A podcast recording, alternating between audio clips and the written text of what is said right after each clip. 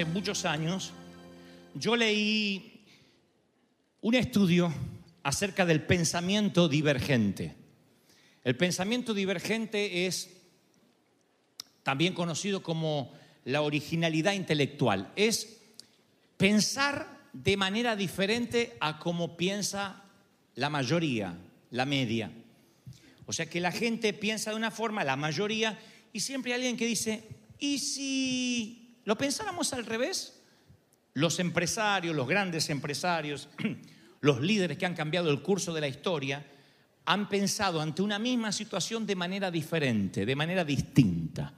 Desde los que inventaron nuestro celular, desde los que hicieron las aplicaciones, a los que alguna vez sugirieron que el hombre podría volar en una aeronave, son gente que pensaron divergentemente. Dijeron, ¿y por qué no? Y empezaron a valerse de ciertos factores de la ciencia, de la química, de la alquimia, y trataron de llegar a una conclusión que es la que después el resto disfrutamos, el pensar diferente. Y yo cuando voy a las escrituras veo que Dios todo el tiempo tiene un por qué no, piensa divergentemente. Lo que pasa es que la mayoría de los mortales apreciamos la normalidad, nos sentimos cómodos con lo normal, con lo ordinario. La zona cómoda, le dicen, la zona del confort. Cuando uno tiene que bajar de la barca y decir, ¿por qué no? Yo podría caminar sobre las aguas si acaso Dios me estuviese llamando. Ahí nos agarra como cierto temor y decir, ¿y si me hundo? Bueno, pero hay que salir de la caja para eso, pensar de manera distinta. Lo cierto es que desde la cuna hasta la tumba, desde el útero al sepulcro, la sociedad nos presiona para que seamos normales. Y dentro de esa normalidad o de esa ordinariez, terminamos a veces convirtiéndonos en gente pequeña. Aunque crezcamos de estatura, crezcamos en años dentro de la iglesia, nos vemos al final de la vida como gente pequeña con un Dios pequeño.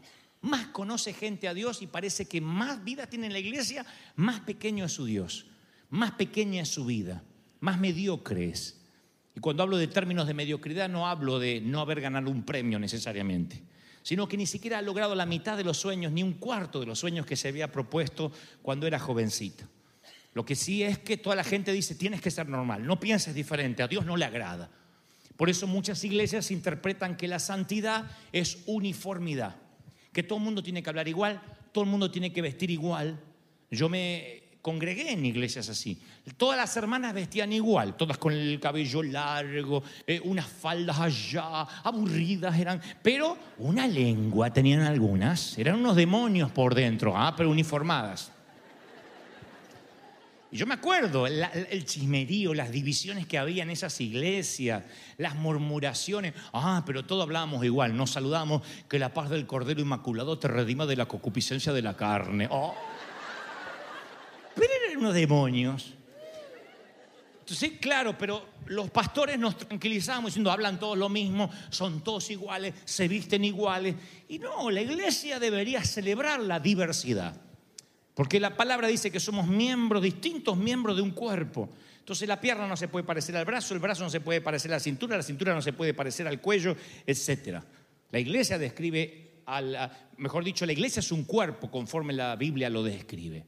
Y somos diversos, somos diferentes. Lo cierto es que nosotros en algún momento dejamos de ser nosotros, yo decía en el servicio pasado, para moldarnos a lo que el resto de la gente quiere que seamos. Y terminamos no siendo auténticos. Y cuando uno cede a, a esa conformidad, perdemos la originalidad. Y yo me atrevo a pensar que en algún momento, en algún punto, perdemos nuestro alma. Se nos muere el alma. ¿Qué es una iglesia sin alma? Una iglesia religiosa. ¿Qué es una casa, un hogar sin alma? Un hogar triste, donde no hay vida. Porque están siguiendo los rudimentos o la religión o lo que otro dice que tenemos que hacer. En lugar de ser distintos, en lugar de ser divergentes. Cuando la palabra dice que Jesús vino a liberar a los cautivos, a quitarnos de la cautividad, no habla necesaria y solamente del pecado. Habla de ese chaleco de fuerza psicológico que por años nos metió la religión. Porque le han dicho toda la vida que están condenados, que se van al infierno, que le va a ir mal. Nadie les dijo, Dios te ama tal y como eres.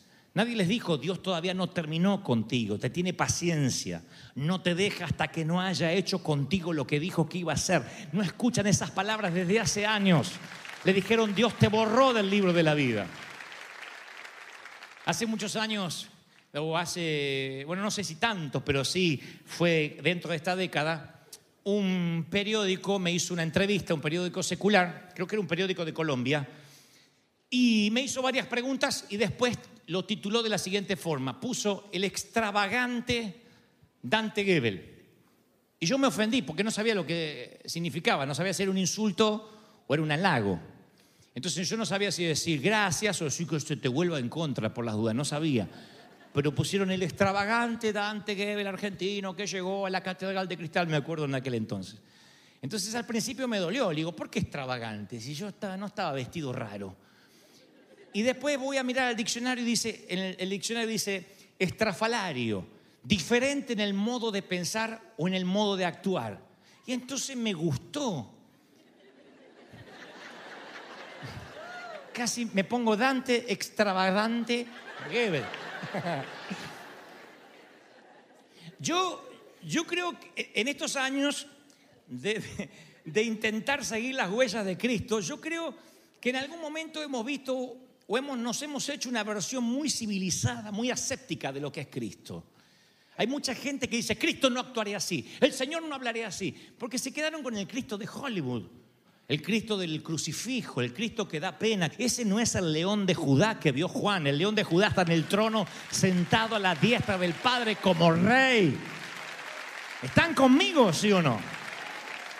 Pero cuando le cortamos las uñas al león de Judá y tenemos una visión aséptica, higiénica, digamos, de Cristo y lo vemos así, eh, angelado, lo vemos hasta pusilánime en algunas cosas, nos hacemos también una vida similar.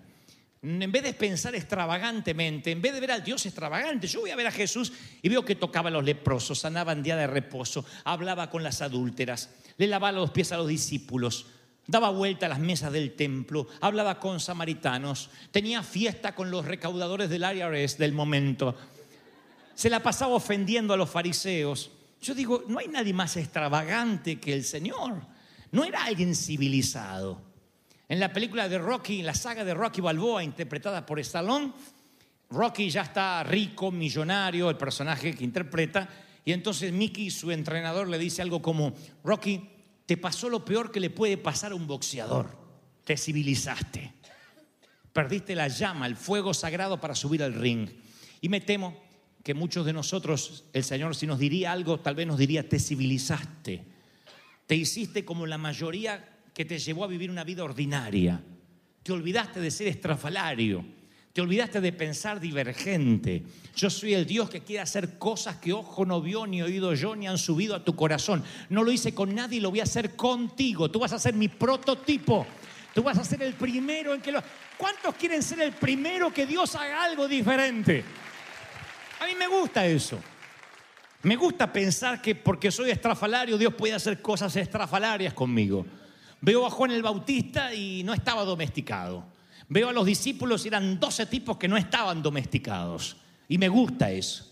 Pero siempre, la mayoría de un día común, en la mayoría de un día común o de una semana ordinaria, estamos rodeados de gente que nos tira para abajo. Por eso yo titulé este mensaje Rodeados. Porque cuando uno habla de estar rodeado no es solo en términos de militares, sino que uno puede estar rodeado a veces de gente que sin malas intenciones, como digo, siempre te tira para abajo. En sus comentarios, en sus expectativas, te señalan a veces las limitaciones que tienes en lugar de lo que Dios quiere hacer en ti. El celoso compañero de trabajo que siempre te está marcando el error, el jefe eh, controlador, a veces nuestros padres, con la mejor intención, en lugar de ser un viento que sopla nuestras velas, terminan queriendo que logres los sueños que ellos quieren en lugar de impulsar los tuyos. A veces los padres dicen, vas a hacer lo que yo no pude ser. ¿Qué mejor intencionado que eso? Pero a veces eso termina castrando, coartando el llamado original que tiene un hijo. Porque yo no soy mi papá, ni mis hijos son Dante. Y a veces queremos extendernos a ser un clon hacer una extensión de lo que no fuimos o de lo que fuimos. Y nuestros hijos dicen, está bien, aprendo lo mejor, pero tengo mis propios sueños. Y a veces los presionamos de manera tal que los rodeamos de frustraciones y les quitamos los verdaderos sueños que tendrían en, la, en, en Dios, en lo que el Señor tiene para con ellos. Estamos en una era digital donde tenemos acceso a gente que si no existieron las redes, tal vez ni sabrían de nosotros, ni nosotros sabríamos de ellos. Antes si no mandabas una carta, ni te enteraba de aquel compadre que quedó en El Salvador, en Chihuahua, en Guanajuato o en Costa Rica. Pero ahora tenemos las redes sociales, donde todo el mundo nos observa, entra en nuestras vidas, entramos en las vidas de ellos. Y yo te puedo dar cátedra de lo que es que la gente te hiera. La red social da una impunidad donde cualquiera anónimamente o con nombre y apellido te dice unas barbaridades. Y si estás frágil, si tu estima si tu identidad no está firme en el Señor, te lo terminas creyendo. Y cuando uno se termina creyendo esas cosas que hieren, uno termina a veces levantándose a la mañana motivado o definido por lo que te dijeron en Instagram, que seguramente no necesitas tener un ministerio público para que te critiquen. A veces una amiga te dice, estás más gorda o me parece. Y hasta pone gorda con muchas R. Y en mayúscula te lo grita, gorda. No te lo estaría diciendo cara a cara, pero te lo dice a través de las redes. Otros te tiran una mala onda y eso te afecta. Ahora, yo puedo apagar las redes sociales. Yo puedo cerrar Instagram, Twitter, Instagram, pero a lo mejor tú dices, yo no puedo apagarla a mi mamá. Yo no puedo apagarlo a mi papá. Yo no puedo apagar a mi cuñado.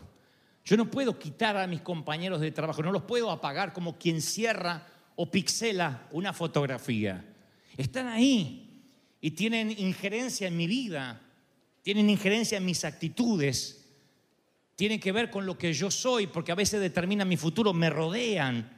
No están ocultos tras las ventanas esperando tenderte una emboscada. Están sentados a tu mesa porque en algún momento los invitaste ahí. Y son gente que tienen acceso a nosotros. Yo digo siempre, dame una lista de cinco personas que te rodean periódicamente y yo te voy a definir a dónde vas en tu vida y cuál va a ser tu futuro. Y no necesito ser profeta para esto.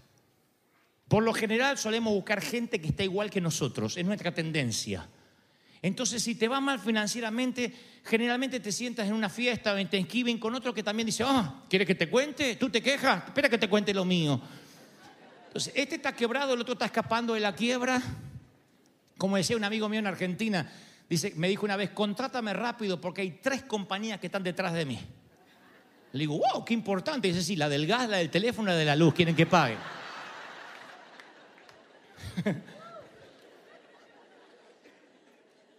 y como decía mi abuela, que lo tengo en un mensaje por allí, la estupidez se pega. Mejor, el hombre más sabio de todos los tiempos dijo, el que con sabios anda, sabio se vuelve. El que con necio se junta, necio se vuelve. Vamos a agregarle, el que con estúpido se junta, la estupidez se pega en el mundo adulto. Cuando uno se rodea de gente depresiva, uno termina siendo igual. Pablo dice, no se dejen engañar, le dice a los corintios, las malas compañías corrompen las buenas costumbres. Entonces hay un momento, ahora voy a dejar claro en esto, porque alguno puede pensar, entonces no hay que acercarse al mundano, hay que meterse dentro de una caja de cristal, no. Eso sería todo lo contrario, sería la antítesis de esta iglesia. Nosotros vamos por las almas, vamos por los perdidos, no le tenemos temor. Lo que digo son los que tienen injerencia en tu manera de pensar. los que hablan, los que te alientan o te desalientan, los que te pueden sumar o los que te pueden restar. Yo digo siempre, lo que no te suma te resta. Y hay gente que te resta, que te tira para abajo, que te absorbe, que te rodea. Sin embargo, cuando uno se rodea de gente madura, de mentores, empiezas a crecer. Esta iglesia llega el momento en que todo el mundo tiene que decidir si va a tener un padre espiritual, si va a acceder a la paternidad espiritual. Tener un padre espiritual no es necesariamente tener el teléfono del pastor e ir a comer con el pastor todos los días, porque en una iglesia grande sería imposible, a menos que yo sea omnipresente y no lo soy. Pero tener un padre significa poner por obra lo que la voz del pastor te está diciendo. Primero el pastor de los pastores, después el pastor que está como terrenal aquí haciendo la obra del reino. Poner por obras. A mí no me sirve que todo el mundo traiga una Biblia y se sepa la Biblia de memoria si no aplican la palabra durante la semana. ¿De qué me sirve que encuentres en dos minutos donde están aún si no sabes aplicar San Juan 3:16 a tu vida? Si no sabes vivir las escrituras. Y esto es lo mismo. Tú puedes aprender la palabra, escucharla y hacer tu vida después como que nada. Te entra por acá y te sale por acá.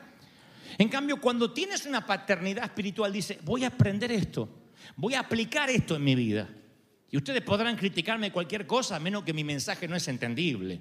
Yo acá no me vengo a hablar de palabras difíciles, a hablar de la escatología, del cuarto jinete de la bestia y la suegra. Yo, yo hablo de cosas utilitarias, aplicables. Entonces hay momentos que uno tiene que decir, me tengo que rodear de mentores espirituales, de gente que me levante. Me tengo que rodear de, padres espirituales, de gente que me digan, vamos a salir adelante. ¿Sabe cómo cambiaría tu fiesta si en la mesa, cuando todo el mundo está tirando mala onda, hay alguien te dice, pero vamos a salir adelante? ¿Qué nos enseñó el pastor? Que aunque atravesemos valle de sombras, de lágrimas, de muerte, el Señor nos va a rescatar. Cambia la atmósfera. En el, en el servicio pasado yo contaba que teníamos una tía, teníamos porque se la llevó el Señor. Bueno, como dijo hoy, no sé si se la llevó el Señor, se fue. No, creo que el Señor se la haya querido llevar porque tenía una onda la tía. Era alérgica a la felicidad.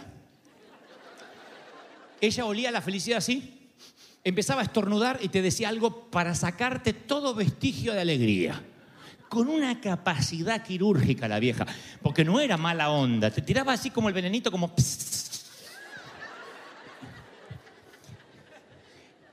Entonces decía, decía, por ejemplo, ¿viste que fulana se sanó de cáncer? Mm, podría ser la mejoría antes de la muerte. Y te dejaba una sensación, la desgraciada decía, pero alegrate que se sanó. Un día, estábamos un 24 a la noche, un 24 de diciembre, y dice la tía, ¿puedo brindar yo? Sí, tía. Levanta la copa y se brindo por esta felicidad, por estar juntos. Hasta ahí venía bien. Brindo por los que están y por los que no están, que se nos adelantaron. Y convirtió eso en un funeral, quedamos todos así. No te bajaba, no te bajaba nada. Siempre tenía así. Y yo creo que hay gente así, hasta en la iglesia, hay gente así. Hay gente que le encuentra el detalle a todo. Voy a decir, a esto no le van a encontrar, se lo encuentra. Dios abrió las puertas de la televisión. Espero que hable de Dios y no de Mahoma. Es gente que tiene alergia a la felicidad. Yo oro para que no haya alérgicos a la felicidad, que haya alergia a la mala onda, haya alergia a, estar depresivo, haya alergia a estar triste, porque nos vamos a contentar en el Señor, con lo que Él nos da, con lo que nos bendice. ¿Se van a llevar esta alegría, sí o no? Bueno, no me quiero ir de tema. Yo no estoy diciendo que saques a la gente tóxica y diga, no voy a hablar más con nadie. No. Significa que hagas un cerco en derredor de tu espíritu, que abra los ojos y veas que te rodean gente más espiritual de la carnal que a veces sin querer te rodeas. La Biblia narra que en cierta ocasión el rey de Siria entra en guerra contra Israel. Lo ataca una y otra vez, pero siempre fracasa. Y no sabe por qué. El rey de Siria tiende una emboscada a Israel. Israel ya está precavido y lo espera. Entonces Siria no puede dar el golpe. Quiere atacar de noche e Israel ya está listo y alistado y los esperan. El rey de Siria se vuelve loco, dice, ¿cómo sabe esta gente que los vamos a atacar? Al principio pensó que tenían los celulares intervenidos, después se acordó que no había celulares, dijo, ¿qué me están interviniendo? Después se da cuenta que Israel tenía un arma secreta. El arma secreta era un profeta llamado Eliseo, que Dios le revelaba por la noche lo que el enemigo pensaba en su habitación más secreta, dice la Biblia. Entonces cuando el enemigo decía, mañana vamos a hacer esto y esto y esto y lo otro, ya Dios se lo decía a Eliseo, Eliseo se lo decía al rey de Israel e Israel se preparaba. Un día el rey de Siria se hartó y dice, vamos a destruirle el arma secreta a Israel. Muerto el perro, se acabó la rabia, dice una frase hispana. Así que dice, vamos a atacar a la casa donde vive este profeta, lo vamos a liquidar. Por consecuencia, el rey de Israel nunca va a saber qué va a pasar y ahí vamos a tener victoria. Así que cuando cae la noche, dice la palabra que estos, el ejército de Siria llega a la casa donde vivía Eliseo, en una ciudad llamada Dotán, lo rodean cientos y cientos de enemigos, toda la infantería de Siria estaba allí, y quien servía al profeta Eliseo, un muchachito que dicen los teólogos, sería hijo de mexicano y madre salvadoreña con alguna ascendencia puertorriqueña. El, muchachito que lo sirve a Eliseo se levanta la mañana así y ve que está, como si fueran estas luces celestes así, ve que está todo el ejército rodeando la casita de Eliseo. Y le dice, ay Señor, ¿qué vamos a hacer? Este Gacy se llamaba, está en el punto exacto que el Señor me mostraba ayer, mientras me daba este sermón, que muchos de ustedes están ahora, donde dices, estoy literalmente rodeado. Rodeado no es solo de gente negativa, a veces son situaciones. Como decimos siempre, esa tormenta perfecta que se arma, mezcla de huracán, tormenta tropical, tornado y terremoto. Hay momentos que tú dices, Dante, yo estaba despegando financieramente. No digo que tenía para ahorrar e irme a Cancún, pero estaba pagando las tarjetas. Le agarra fiebre a mi hijo volando al hospital, nos llegó el bill, nos quebró la economía. Así. Una visita a emergencias a veces te da vuelta tu planilla privada Excel. Otros dicen, no, lo mío no es económico, lo mío es sentimental. Yo estaba bien, encontré al hombre de mi vida, la mujer de mi vida. Primera vez después de besar tanto sapo que encuentro un príncipe.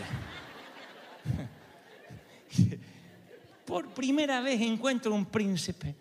Y un día viene el príncipe cuando yo ya tengo la ilusión, por fin, no era tan mala, me decía algo así. Viene el príncipe y me dice, no eres tú, soy yo. Que es la frase cobarde siempre para cortar una relación, ¿no? Te mereces algo mejor, yo no te merezco. Y te destroza el corazón. Y me dice, y tú dices, me hizo añicos los proyectos, la vida. Entonces, si yo te dijera, ¿y cómo estás ahora? Tú me dirías, rodeada. ¿De qué? De tristeza, de depresión, de traición, rodeada de soledad. Este es un país donde yo puedo percibir, no sé si un espíritu, pero una sensación enquistada muy fuerte que es la soledad. Muchos de nosotros inmigrantes dejamos mucha familia atrás. Encima cuando llegamos nos desmembramos porque los hijos se van a estudiar en una parte, los padres quedan en otra, así es que cruzamos todos. Pero la mayoría se siente sola. Yo di una palabra en el servicio pasado para las mujeres que por la mañana el Señor me hacía sentir se sienten muy solas. El esposo se va a trabajar, ellas mandan a los chicos al colegio y sienten esa sensación de soledad. Otras trabajando se sienten solas. Y hombres también. Esa sensación que digo siempre de soledad, donde la soledad no es ausencia de rostros, sino ausencia de intimidad. Donde tú a veces necesitas encontrar un amigo, una amiga a quien decirle estoy harto, ayúdame, estoy tentado, estoy, no sé, por meter la pata. Y a veces no encuentras a nadie. Te sientes surrender, rodeado. Te sientes literalmente que por donde miras no hay escapatoria. Este mensaje va para esa gente, los que están rodeados de soledad, los que están rodeando de- rodeados de negativismo, los que sientes que hay un círculo que te tira hacia la ordinariez. No quieren que seas extravagante, tú te predispones a pensar diferente, divergentemente, y hay un montón de gente que te tira para abajo. Y si no es gente, son situaciones, pero ves un ejército sirio que te rodea. Fue tan claro el Espíritu Santo ayer.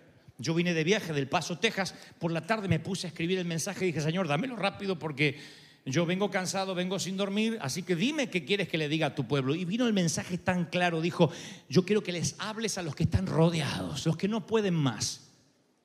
Porque no es lo mismo ser perseguido, vas corriendo y dices, a lo mejor si corro no me alcanza, pero estar rodeado significa voy para allá, no puedo, voy para allá, no puedo, voy para allá, no puedo. Sea que la economía sea, insisto, un tema sentimental, espiritual, hay momentos que te sientes literalmente que la vida te tendió una emboscada. Y Gacy dice, Señor, ¿qué vamos a hacer? Él vio al profeta hacer milagros de parte de Dios, pero ante una emboscada parece como que la fe se nos escapa. Y le dice al profeta, no sé qué vamos a hacer. Y así las palabras del profeta, que la han escuchado algunos desde la escuela dominical, pero yo quiero que las dijeras hoy de una manera diferente. Porque cuando estás rodeado es una temporada de mucha incertidumbre, de, de- mucho temor, de mucha fragilidad. Por eso las críticas a veces te duelen más. Porque cuando uno no tiene dónde ir y te viene la crítica, sientes que no colaboran con el arca, pero te ayudan con el diluvio. Sientes que te empujan al barranco. Entonces, este es un momento frágil de Gacy. Se siente con miedo, con temor. Y entonces le dice, ¿qué vamos a hacer? Y el profeta dice, segunda de Reyes 6, 16, dijo, no tengas miedo, lo que yo hoy te hice repetir hace un momento, no tengas miedo. Posiblemente no escuchas esta frase desde que creíste ver monstruos en el closet cuando tenías cinco años. No tengas miedo. Lo diré otra vez, no tengas miedo. No tengas miedo. Es lo que el profeta le dice, no tengas miedo, porque más son los que están con nosotros que los que están con ellos, dijo Eliseo. Son más.